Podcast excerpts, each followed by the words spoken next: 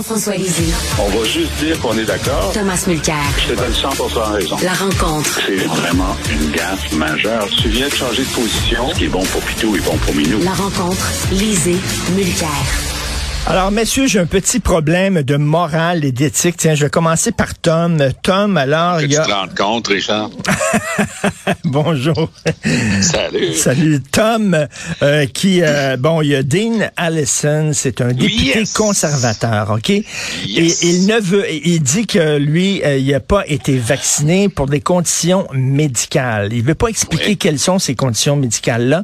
Mais là, les instances parlementaires veulent contre-vérifier ses dires et aller fouiller dans son dossier médical. Moi, je dis, wow. Wow, une minute. Est-ce qu'on est rendu là? Est-ce qu'on peut se faire confiance là, dans, dans un parlement? Qu'est-ce que tu en penses, Tom? Le bout de ta phrase qui est la plus cruciale politiquement, c'est est-ce qu'on peut faire confiance? Et je parle pas de Dean Allison. Dans ma réponse, je parle d'abord et avant tout de Aaron O'Toole. Rappelle-toi, pendant un des débats, M. Trudeau est en train de scorer dans le filet de O'Toole qui avait dit qu'il voulait revoir les restrictions sur les fameuses assault type, donc les armes d'épaule de type euh, à armes d'assaut. Là, O'Toole dit non, non, je garde les restrictions. Mais ce que O'Toole disait pas, c'est que dans sa tête, il faisait référence à des restrictions qui avaient été amenées par Pierre Trudeau, il y a presque 50 ans. C'était évidemment faux cul, c'était pas vrai. Et Trudeau, Justin, a gagné le débat là-dessus parce qu'on a commencé à montrer comment O'Toole aimait bien jouer à la frange de la vérité. Fast forward, dimanche dernier, M. O'Toole est en train de faire la ronde des, des émissions politiques de fin de semaine. Et dans une de ces émissions-là, il donne une réponse qui m'a fait gratter la tête. Je dis, attends, là, c'était vraiment pas clair son truc.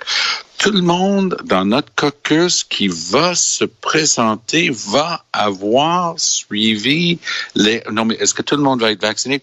Tout le monde va avoir obtempéré... Non, M. O'Toole, est-ce que les gens vont être vaccinés, oui ou non? Parce qu'il y a des centaines de gens qui travaillent au Parlement fédéral. O'Toole essaie de jouer à ça depuis quatre jours, puis il devient impatient avec les journalistes qui osent lui poser des questions. Moi, j'ai absolument aucun intérêt, aucun droit de savoir la condition s'il en est de Dean Allison. Personne dans le public n'a pas n'a le droit de savoir ça. Mais ce que O'Toole doit dire, c'est combien de personnes dans son Oui. caucus prétendent avoir une condition médicale euh, qui leur donne une exemption. Je vais vous dire pourquoi.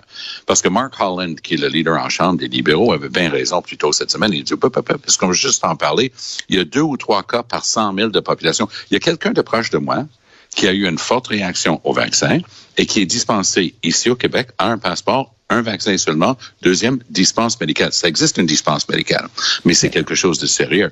Si on a trouvé un médecin local qui signe des papiers comme on signe des prescriptions pour les enfants d'aller sur le Ritalin, là, là, on a le droit de le savoir. Parce qu'il y a des, centaines de gens qui travaillent au Parlement, puis c'est pas vrai que parce qu'il y a des gens qui n'aiment pas se faire vacciner, qui ont embarqué dans des théories de complot, qu'ils vont, ils vont avoir le droit de se présenter qui donne au moins aux autorités qui vont garder ça secret la preuve que c'est vrai, pas de problème.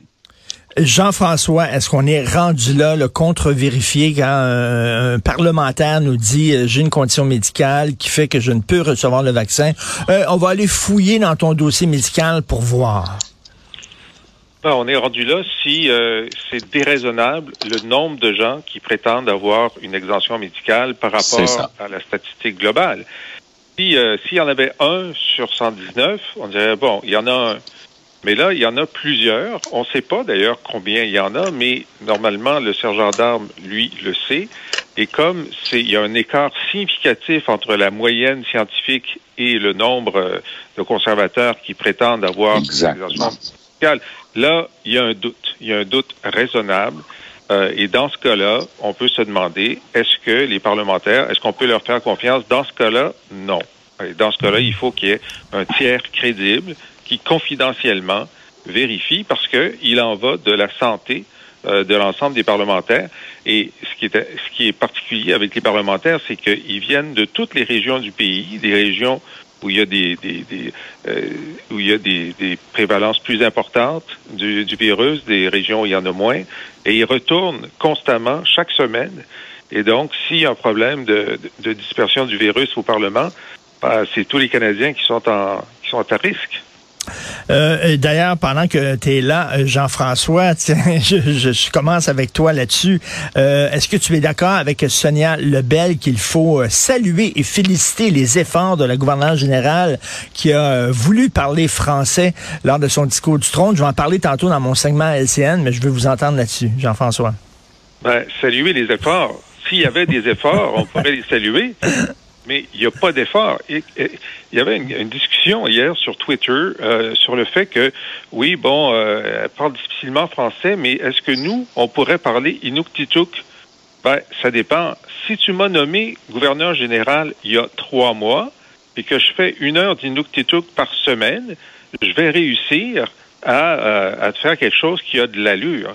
Là, c'était clair hier que euh, Mme Simon n'a pas fait une heure de français par semaine elle n'a pas pratiqué ces, euh, huit paragraphes de français pendant plus que 15 minutes parce que ça se peut pas qu'une personne intelligente, qui est, une, qui, est une, euh, qui est une diplômée universitaire, qui a été ambassadrice, n'ait pas la capacité de dire le mot crucial, euh, n'ait pas la capacité de, de, dire le mot prévenir euh, si elle fait le moindre effort. Elle n'a pas fait d'effort.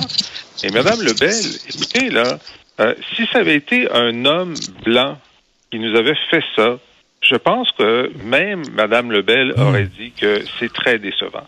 Tom, on se contente de peu si on félicite Mme Simon, là. oui, parlant de se contenter de peu et parlant en même temps d'homme blanc, la blague que j'ai préférée hier, c'est quelqu'un dit, oui, au moins elle a, elle a, plus de français comme Michael Rousseau d'Air Canada. Oui, mais quand même. Écoute, je sais pas si tu as du temps libre, je sais pas si tu as du temps libre, Tom, mais tu pourrais lui donner des cours de français, là, toi qui parles si bien Et français. Merci, c'est gentil. Mais par ailleurs, je sais pas si vous avez remarqué, mais c'est un fait très peu connu. Justin Trudeau, il essaie de donner des leçons de morale aux autres. Je sais que c'est surprenant, mais c'est vrai. Je l'ai, je l'ai constaté au, au, fil des années. Alors, quand Michael Rousseau, justement, a, a, a posé sa dinde sur le comptoir devant ce, cet auditoire-là, Trudeau est allé le blaster. Et Christian Freeland a écrit au conseil d'administration en disant, j'espère que vous allez tenir compte de ça quand ça vient le temps de déterminer ces émoluments. Donc, hey, on était bien, bien, bien fâchés.